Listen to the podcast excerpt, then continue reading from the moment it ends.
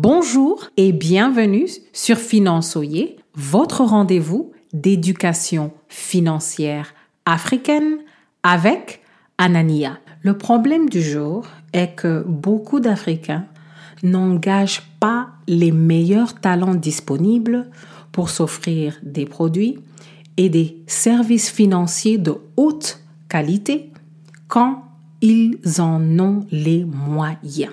Un principe à retenir, c'est que certaines décisions financières exigent que vous payiez pour des professionnels de haute qualité si vous voulez optimiser la gestion de vos finances personnelles. Quand on regarde l'histoire d'Usain Bolt qui a perdu presque 12 millions de dollars avec sa firme d'investissement, nous savons qu'un ex-athlète comme Usain Bolt et les minorités sont des cibles idéales de prédation financière. Malheureusement, c'est bien connu que nos communautés ont un taux faible de littératie financière. Et c'est pour cela que nous sommes la cible de prédation financière. Une chose à retenir, il n'y a pas de sentiment en business, il n'y a pas de sentiment avec votre argent.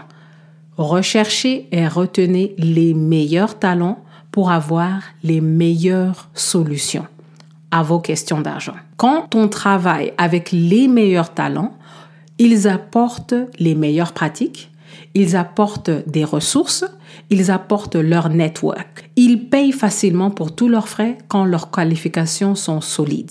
Et cela, au long terme, va vous servir. La question du jour, pour quelle décision financière est-il approprié d'utiliser des professionnels de qualité? Merci beaucoup de nous laisser un avis sur votre plateforme d'écoute et à la prochaine